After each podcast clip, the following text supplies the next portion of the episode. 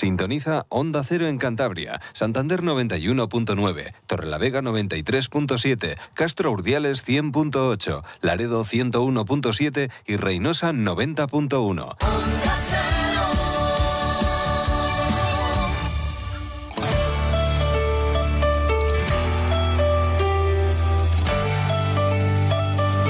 Cantabria en la Onda.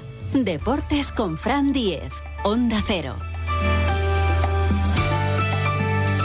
Hola, hola, hola. Tiempo ya para la información deportiva local y regional para el deporte de Cantabria. Hoy además tenemos que hablar mucho del Racing, que va a afrontar ocho días claves. En ocho días, Racing Lugo, Ibiza Racing y Racing Mirandés. Tres rivales directos, tres equipos que están en la zona baja de la clasificación, en la zona de descenso. Fundamental que el Racing empiece sobre todo ya a ganar en casa. Es el peor equipo local de la Liga Smartbank y necesita hacerse fuerte en su estadio, más ante equipos como el Lugo o el Mirandés, que son rivales directos y a ver si puede pescar algo en Ibiza. Hoy, después del entrenamiento, una sesión de trabajo en la que no participó el canterano Marco Camus. Afortunadamente parece que no hay más bajas, porque ya hay cuatro seguras, la de Aldasoro y Tienza por sanción y la de los lesionados de larga duración, Jürgen Eliting, el colombiano, y la de Cedric Moigui, que poco a poco va mejor, pero evidentemente todavía le quedan por delante meses para ponerse a tono y estar al mismo ritmo que sus compañeros. Después del entrenamiento hablaba Miquel Parera, el gran protagonista ayer, porque el Racing anunció por fin su renovación hasta 2025. Ya habían dejado alguna pista en las redes sociales en las últimas semanas, pero hace nada, hace un mes, eh, Miquel Parera estaba enfadado, lo escuchamos aquí, diciendo que no quería hablar más, que no le preguntásemos más sobre su renovación y ahora ya pues está feliz y contento. Eso sí, no ha querido desvelar, mm, se ha hecho un poco el, sueco, eh, si tiene o no cláusula para quedar libre en caso de que haya descenso del Racing a la primera RF. Ha dicho, no, no lo sé, no lo sé, ya saben, cosas de su representante. Pero bueno, él ha firmado hasta 2025 y está feliz de quedarse en Santander. Muy feliz, yo creo que, que nos hemos puesto de acuerdo muy rápido, ha sido todo muy sencillo. Eh, el club estaba contento con mi rendimiento, yo estaba contento aquí y bueno, al final eh, no teníamos por qué esperar más. Creo que, que ha sido un momento muy bueno para las dos partes y, muy contento. Quiero cumplir este contrato, que, que es lo que tengo firmado. Eh, no pienso en otra cosa que, que no sea el, el salvarse, que es el objetivo que tenemos este año, y, en consolidarnos tanto el club como yo en, la categoría pues a ver si con esta renovación se asienta, pero llevaba dos partidos un poco más dubitativo, ¿no? Que, hace unos meses, ¿no? Pero bueno, está siendo uno de los mejores eh, porteros de la categoría de los mejores jugadores del Racing. Mm, comentaba esta mañana que tenía muy claro lo de quedarse aquí y que cuando eres feliz en un sitio, pues lo mejor es no moverse. Sí, pero yo de primer momento lo tenía muy claro. Eh, cuando el club se puso en contacto con nosotros, eh, nosotros eh, les dijimos claramente que nuestra intención era quedarnos, que, evidentemente pues queríamos llegar a un acuerdo y, por eso ha sido tan rápido. Yo me siento muy a gusto aquí, eh, me siento muy valorado y eso al final sentía que en ningún sitio estaría mejor que aquí, por eso eh, hemos firmado eh, tan pronto. Eh, cuando estás en un sitio que estás a gusto y te sientes valorado, ¿por qué cambiar? ¿Por qué vas a ir a, a otro sitio a empezar de cero y, y aquí ya, ya has hecho un poquito tu camino y por qué no seguirlo? ¿Por qué no intentar hacer cosas más grandes de lo que has hecho? Pues yo creo que esa es nuestra idea, tanto la de Cedric el año pasado como, como la mía este año y, y creo que, que, bueno, que este es el, el comienzo de, de algo muy bonito. El portero de Manacor, por supuesto, hablaba de esos tres próximos partidos que tiene el club santanderino. Racing Lugo, el domingo a las 4 y cuarto, el encuentro en la isla ante el Ibiza, que será un jueves a las seis y media, el Ibiza que entrena ya Lucas Alcaraz, y el partido del día 11, Racing Mirandés, de nuevo en el Sardinero a las 9 de la noche. Son encuentros clave. Dentro de la locura que va a ser esta segunda división, que se está disputando a la vez que el Mundial, con horarios entre semanas. Hoy, por ejemplo, tenemos eh, partido en segunda también, el Tenerife-Oviedo a las 9 de la noche, que es un partido adelantado de la jornada 18, porque el Tenerife después va a jugar contra el Brondi danés eh, su partido del centenario. Así que un poco locura todo. Por cierto, que Tenerife y Oviedo tienen 20 puntos, el Racing 18, así que habrá que seguir también ese encuentro, porque el que pierda de los dos también se mete en el ajo de la lucha por la permanencia de lleno.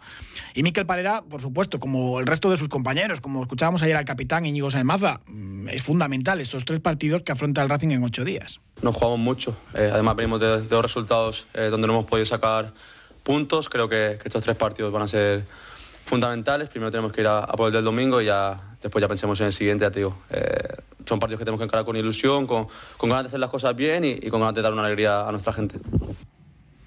Pues a ver si tenemos ya alegrías en el Sardinero, que hemos tenido poquitas. Eh, por unas cosas o por otras, en el Sardinero, pues el Racing no termina de, ganar partidos, solamente un triunfo. También hablaba Miquel Parera sobre la pequeña crisis de juego que ha tenido el Racing después de este mini parón que disfrutó eh, por estar exento de la primera ronda de la Copa del Rey. Sobre todo eh, los aspectos ofensivos del juego. Lo hemos comentado con nuestros analistas muchas veces. A este Racing le falta, le falta en ataque. Es verdad que ha habido eh, pues demasiados palos, hasta nueve, balones que se han estrellado los palos con el larguero, las bajas por lesión de los delanteros, los goles anulados por el VAR. Es verdad, pero a pesar de todo, pues al Racing le sigue faltando juego. Hacía la siguiente reflexión el guardameta racinguista sobre este problema que tiene el Racing en ataque, que sigue siendo el equipo menos goleador de la categoría. Sí, es verdad que, tuvimos una fase de, la temporada donde tuvimos muchísimas ocasiones. Eh, yo recuerdo partidos donde, vamos, 6-7 ocasiones clarísimas de gol. Y eso hay que tener claro que no, es lo normal. Lo normal es que los partidos sean ajustados. Mismamente el otro día puede ser perfectamente un partido de empate y ellos eh, prácticamente te llevan te meten dos, dos buenos goles. Eh, ya te digo, eh, la liga es muy competitiva, nosotros hemos competido cada partido y, evidentemente hay muchísimas cosas que corregir, muchísimas cosas que mejorar y estamos en el camino de volver a, tener buenas sensaciones y esperemos que, el domingo sea, sea, el día. Bueno, sí es verdad que hemos tenido muchísimas lesiones esta temporada, muchísimos palos, muchísimos eh, goles anulados. Eh, yo creo que, por ejemplo, en casa tenemos que haber sumado muchos más puntos de los que llevamos y y sí, lo que tú dices, no hemos estado tan finos en los últimos partidos, pero queremos volver a retomar esa senda de, tener ocasiones, de, llegar al rival y, y de mejorar nuestra efectividad de cara a puerta. Y hablaba también, por último, Miquel Parera de su compañero, Joaquín Esquieta, el portero navarro que no ha podido debutar todavía. Seguramente lo haga en la Copa. Ya saben que después de esta triada ante rivales directos, el Racing juega el sábado 17 en Cartagena a las seis y media. Y luego ya tenemos, eh, antes del parón navideño, el partido de Copa ante Linares. Ahí seguramente debuta Esquieta. Miquel Parera contaba que tiene muy buena relación con su compañero y que la temporada es muy larga y todos tendrán oportunidades. Sí, nuestra relación es muy buena desde el primer día. La verdad que, que Joaquín es muy buen portero, está trabajando trabajando increíble, todos los compañeros eh, lo valoran, el, cuerpo técnico lo valora y evidentemente entiendo que la situación es, es difícil, pero eh, seguro que todos tendremos nuestras oportunidades, tanto en la posición de, de la portería como en otras posiciones, porque al final somos un equipo, la liga es muy larga y ya te, yo creo que tendremos oportunidades todas, así que, que toca continuar. Tres apuntes más de la actualidad del Racing rápidos. 150 abonos ha vendido el club con la oferta del Black Friday, que no está nada mal. 150 nuevos abonados con esos descuentos. Que esta tarde se celebra la gala de UPA, la Asociación Unificada de Pequeños Accionistas, en el Palacio de Festivales. Allí premian a una leyenda del club como Manolo Díaz, eh, la gesta deportiva ese 5-0 al Fútbol Club Barcelona, con la presencia de algunos de los jugadores, como el capitán Jesús Merino, Alejandro López Tafal, que fue secretario externo del club en los peores momentos, ¿no? en aquella Junta de la Liberación, por ejemplo, y otros premiados a partir de las 8 en el Palacio de Festivales de Santander. Y que por fin la Liga ha anunciado ya que los partidos de segunda están disponibles en Prime Video desde el 6 de diciembre al precio de 9,99 al mes ha habido algunos aficionados que estaban esperando que llegase porque Javier Tebas lo había anunciado prácticamente en verano, antes de que comenzase la competición, pues bueno, ya para diciembre está disponible en, Prime Video los partidos de segunda división y el precio, pues es verdad que ha habido gente que se ha quejado, pero así son las plataformas y así es el fútbol de pago y este fútbol moderno. Un alto, y hablamos ahora de boxeo con Jesús Lasso, una de las eh, promesas más importantes que tenemos en este deporte en nuestra comunidad autónoma y en España. Este año me gustaría brindar por los reencuentros, por los abrazos, por volver a compartir momentos de felicidad con los de siempre, por todo lo que nos queda por celebrar. El Coto de Rioja. Momentos imborrables.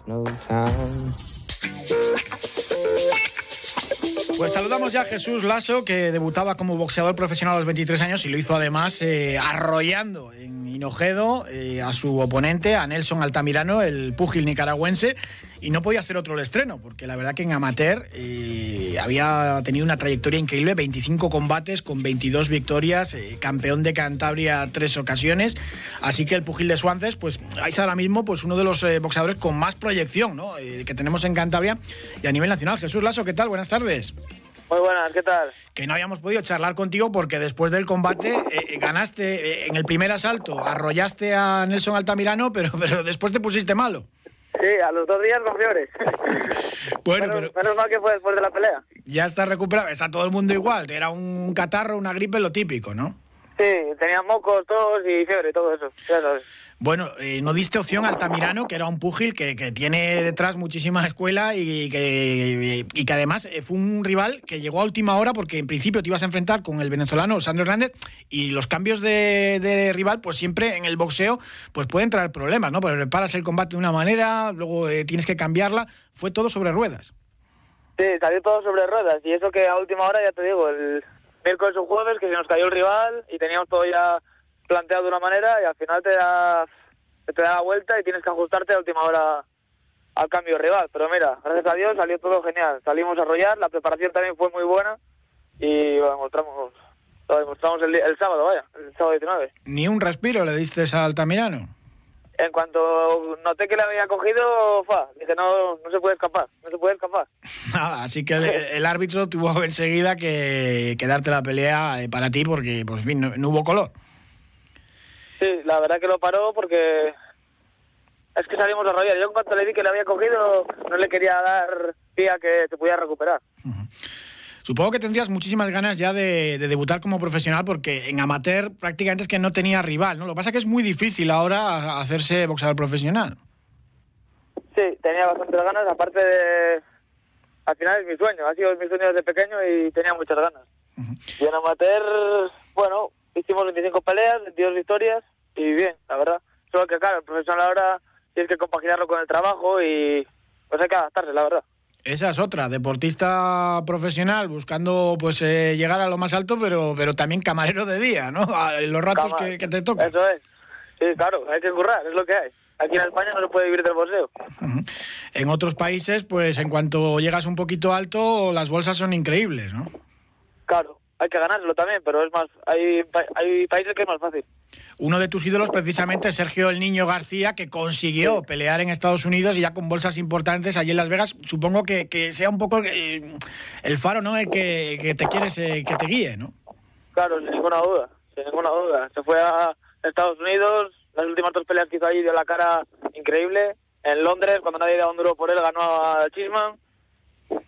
La verdad que es el referente, vaya. En tu casa no sé si se pondrá fútbol, pero boxeo sí, porque Marcos Lasso lleva toda la vida dando clases de boxeo allí en la zona de Suances y, y en tu casa es una religión el boxeo.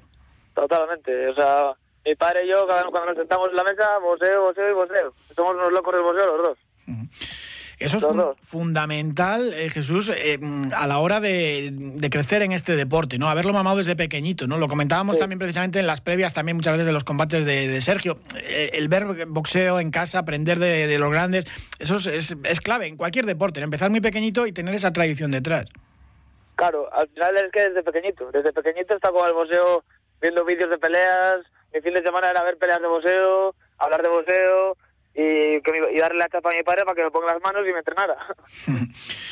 Y bueno, eh, dentro de poco esperemos ya que tengas una segunda velada profesional, ¿no? Eh, para, para diciembre, o todavía no hay Sí, noticias. Me imagino que a mediados de diciembre nos digan algo, nos digan algo, para ver cuando peleamos, porque ahora con las navidades eso igual se para todo un poco y a ver cuándo es la segunda pelea. Y cuéntanos un poco cuál es tu, rutina de entrenamiento trabajando de, de camarero, de, supongo además, eh, fines de semana, entre semana. eh, ¿Cuántas horas dedicas al boxeo? Pues por la mañana hago la parte específica, luego me voy a trabajar y tengo un horario bastante flexible que me permite salir más o menos a media tarde, cinco y media, seis, y luego hago el físico por la tarde. Y así pues de lunes a sábado. Luego los domingos libro y me puedo descansar.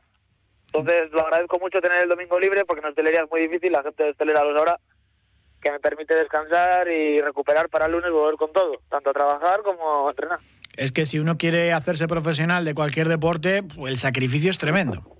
Sí, totalmente. Y es un sacrificio, pero al final yo no puedo estar sin ello. O sea, yo lo necesito. Me da igual llegar el domingo reventado, pero yo necesito estar entrenando y machacándome, porque es que es mi vida, al final, me encanta.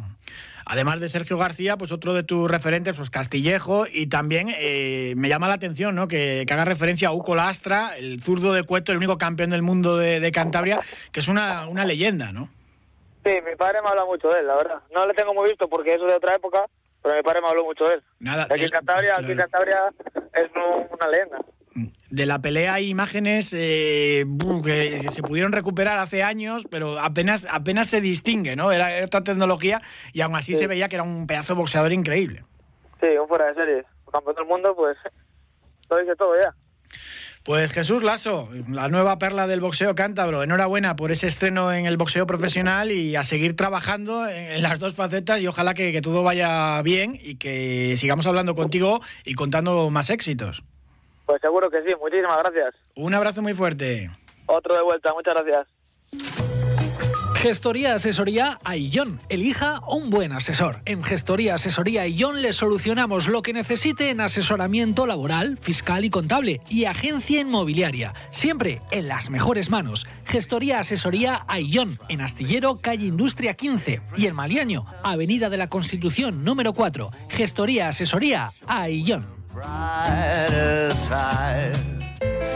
Cuando haces tu compra, ¿cuánto tiempo pasas comprobando si un producto es realmente saludable? Ampros te ayuda a encontrar productos sostenibles y sociales. Visita nuestras tiendas en el espacio Labiosfera de Hipercor, en el Corte Inglés, en Merca Santander, Peña Castillo y ahora también en el centro de Santander, en la calle Marcelino Sanz de Sautuola, número 8 productos ecológicos de nuestros huertos y platos de nuestro catering. Ampros, creando oportunidades para las personas.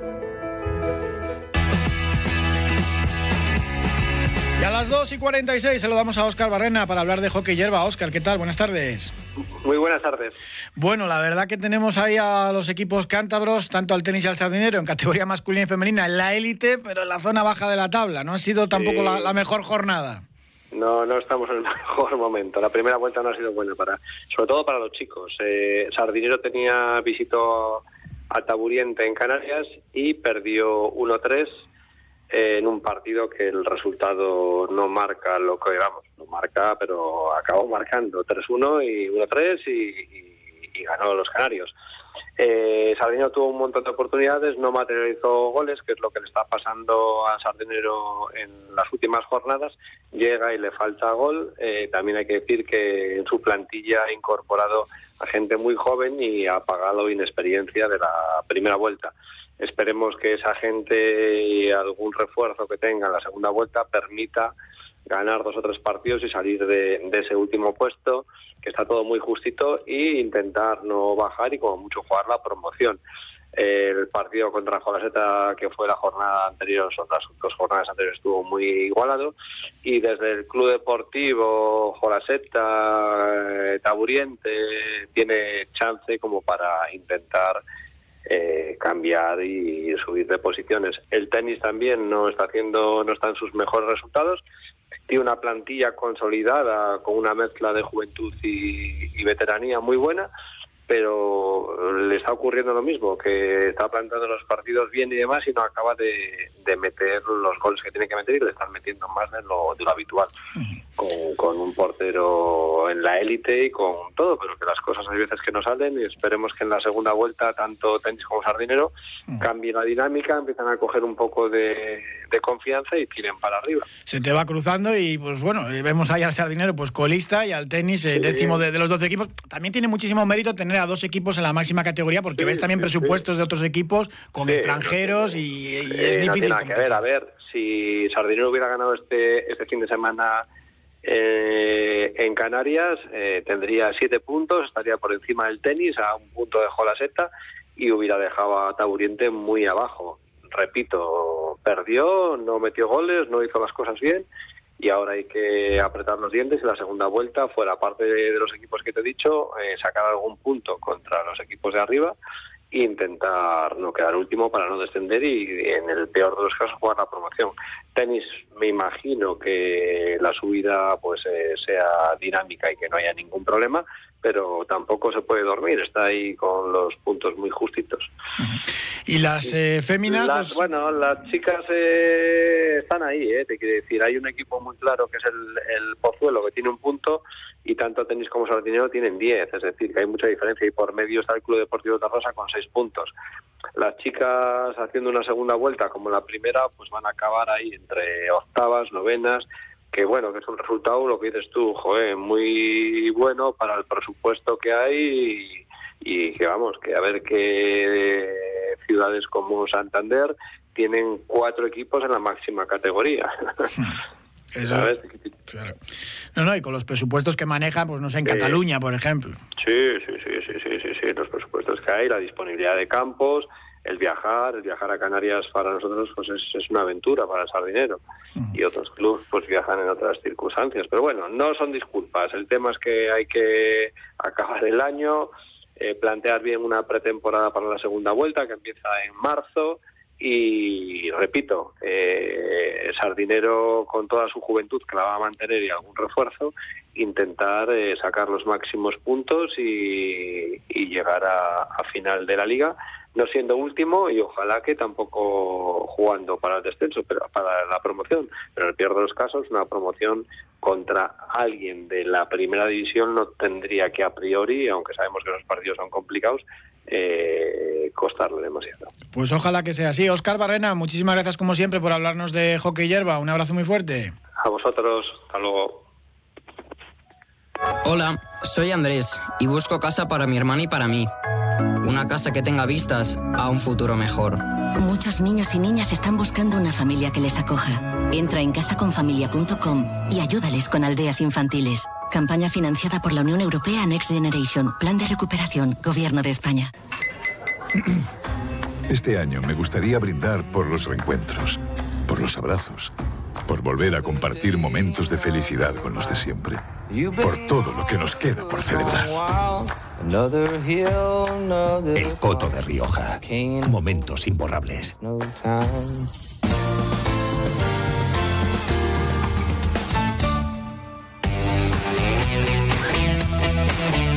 Hablamos ahora de un reto solidario precioso en Cartes. El jueves son 10 horas eh, corriendo desde las 8 de la mañana hasta las 6 de la tarde en un circuito circular para ayudar a la princesa Alba. Saludamos a el hombre que da voz a todo tipo de, enfermedades raras y que es capaz de hacer todo tipo de retos solidarios también, a Fernando Velasco Magaldi. ¿Qué tal? Magaldi, buenas tardes. Muy buenas tardes. Eres eh, muy conocido en Cantabria porque eres cántabro, aunque habitualmente resides en Logroño, en La Rioja, ¿no? Sí, me fui con 30 años de ahí y ya, ya llevo fuera de... O sea, en La Rioja llevo 22 años, también estuve en Miranda antes, bueno, llevo mucho tiempo fuera. Y sobre todo en los últimos años, muy conocido por intentar dar visibilidad a todo tipo de enfermedades raras con este, con este tipo de retos, ¿no? De corriendo siempre. Pues eh, vamos a ver, eh, realmente con el proyecto llevo un par de años, pero, pero ejecutándolo llevo solamente desde mayo pasado. Le he estado dando forma a tiempo y mirando a ver cómo lo podíamos hacer, pero en mayo ya empezamos con el primer reto y, nada, ahora ya estamos retos, hay un montón ya para hacer. ¿Cómo fue ese paso de pensar en hacer este tipo de cosas y ya definitivamente decir voy a hacerlo? El paso, el paso fue porque mm, un poco movido por porque he estado varios años enfermo. Eh, de antes hacía atletismo y bueno, hubo un momento en mi vida que, que tuve que pararlo todo no podía ni andar tan siquiera, tuve un accidente muy grave. Eh, luego tuve un cáncer y demás, y he estado varios años pues enfermito. Entonces, pues un día me, me dio por coger la bici, que también he andado mucho en bici. Cuando vivía ahí iba mucho hasta Cabezón y esa zona, subía a Palomera. Y nada, y vi que, igual sí que podía empezar a, a moverme. Empecé a andar en bici, estuve tres años, esos tres años hice una burrada de kilómetros. Alguna vez me he ido ahí a, mi pueblo, a Quintana de Toranzo, con, con la bici, hacía 200 kilómetros, eh, sábado, el domingo otros tantos. Y un día eh, también me dio por empezar a correr, eh, que pensé que no podría. Y empecé a correr. volví a poder correr y volví a sentirme una persona útil. Y nada pensé que, que, ya no iba ya no iba a poder con mi edad ganar muchas carreras ni nada. Entonces pensé que podía ayudar a los demás con, con mi experiencia con lo que yo había pasado. Y nada empecé con esto. Empecé a, a moverme a hablar con gente a intentar visibilizar eh, estas enfermedades. Me puse en contacto con padres de niños que estaban enfermos hablé con ellos me pusieron al día les comenté lo que quería hacer y bueno pues ellos felices y yo más. Y el título de, esta aventura eh, no puede ser más bonito, ¿no? Corriendo por los que no pueden. Pues es, eh, es lo que hacemos. No había que volverse muy loco para ponerle nombre a la iniciativa. Lo que hacemos es correr por los que no pueden, porque ahora mismo sí que sí que yo entreno y sí que yo compito a, nivel nacional en, montaña, pero bueno, básicamente básicamente ya lo estoy haciendo todo por, por estos eh, retos. ¿eh? Mm. Háblanos de la princesa Alba y de su enfermedad de Piedmont, que, que es un síndrome pues muy muy poco eh, conocido y poco investigado. Pues sí, em, esta niña tiene un, el síndrome de Pierpont eh, le afecta, digamos que a todo. Eh, no puede hablar, em, tiene dificultad al oír, al ver, eh, no sé, dificultad motora, pues no puede subir escaleras, arrastra los pies la pobre. Em, se comunica, pues, digamos que casi a golpes la pobre. Eh, es, un, es un síndrome que solamente hay una persona en España, que es ella, y nueve en el mundo. Y es un síndrome que lo peor de todo es que no se investiga, ni poco ni mucho, no se investiga nada. Y háblanos también eh, cómo puede participar y colaborar la gente eh, a las 8 el jueves en Cartes. te puede acompañar cualquiera que quiera el viernes. a las 8 de la mañana te puede acompañar el, el, que quiera, ¿no?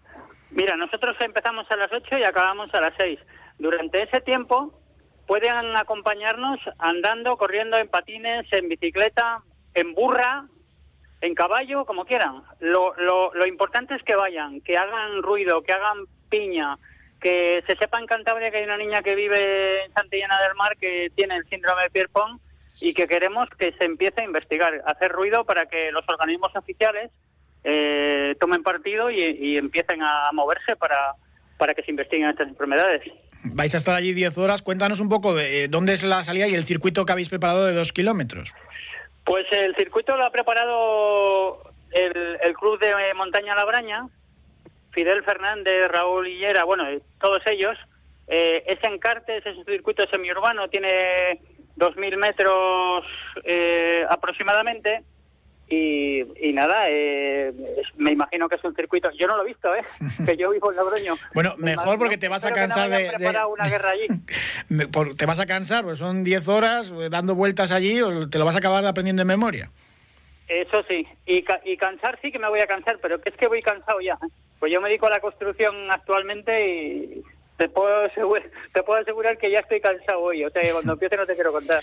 Desde el Ayuntamiento también de Cartes creo que han preparado unas camisetas, o sea, que va a haber, la gente va a poder colaborar y participar en esto y sobre todo, pues eso, ¿no? Se trata de, dar a conocer este, este síndrome de Pierpont. Sí, el Ayuntamiento se ha portado de 10, ¿eh? ¿eh? hay, que, hay que decirlo alto y claro. El Ayuntamiento se ha portado muy bien, el alcalde es un crack. Eh, muy bien, muy bien, estamos encantados con ellos. Pues el viernes eh, invita a todo el que quiera ir, Fernando Velasco Magaldi, eh, a ese reto en Cartes desde las 8 de la mañana a las 6 de la tarde, el viernes, en ese circuito circular. Y lo de gritar es literal, ¿no? Para que se investigue por el síndrome de Pierpont, cada vuelta no sé si darás un, grito, ¿no? ayudando y alentando a la princesa. No, lo sé, vamos, a poner ahí un equipo de, sonido, micrófonos y vamos a hacer ruido, sí, pero ruido literal. Y esperemos que nos oigan desde, desde Madrid, desde la Moncloa, por ejemplo. Pues eso será muy bonito. Fernando Velasco Magaldi, muchísimas gracias y suerte con este reto solidario y que sigas corriendo muchos años por los que no pueden. Pues muchísimas gracias a vosotros por darnos voz, porque como digo siempre, dándonos voz le estáis dando oxígeno y sangre a todos estos niños y niñas que están enfermos y que no se pueden expresar. Un abrazo muy fuerte, Magaldi. Otro de vuelta para allá, para mi tierra. Terminamos con un apunte de balonmano. Muy buenas gestiones de Servando Revuelta, el presidente del Blendio Sin Fin, anoche para encontrar un sustituto para el argentino Nico Zungri, que sufrió en el partido del sábado ante el Valladolid una lesión gravísima, ligamento cruzado de la rodilla izquierda. Hacía falta en una plantilla muy corta traer un nuevo lateral y Servando lo ha encontrado en un sitio muy cerquita, en Torre la Vega. Un jugador del Batco, el francés Leo Renaud David, que se iba a ir a jugar al extranjero creo que era Arabia, algún equipo del Golfo Pérsico. Eh, pues bueno, antes de irse en enero y terminar su vinculación con el Vasco, se va a quedar y va a poder disputar eh, los partidos que quedaban de este final de, año. El del Barcelona el viernes, que no tiene mucha importancia, que será para adaptarse, y sobre todo la final ante el Guadalajara, que es el colista, y el Sinfín el, el penúltimo. Así que un refuerzo pues con experiencia y que viene un poco a, ayudar ¿no? al Sinfín, que es fundamental, sobre todo para esa final de, del 10 de diciembre ante el Guadalajara. Óscar García, que se dañó una mano, no va a poder jugar ante el Barça, pero sí que llegaría para el partido de Guadalajara y Diego Muñiz, el capitán, que también estará disponible para esa fecha, así que es importante. Y el Batco, que juega el viernes también ante el Granollers, han preparado un lanzamiento de peluches en el Vicente Trueba para recogerlos para los niños. Muchísimas gracias por habernos acompañado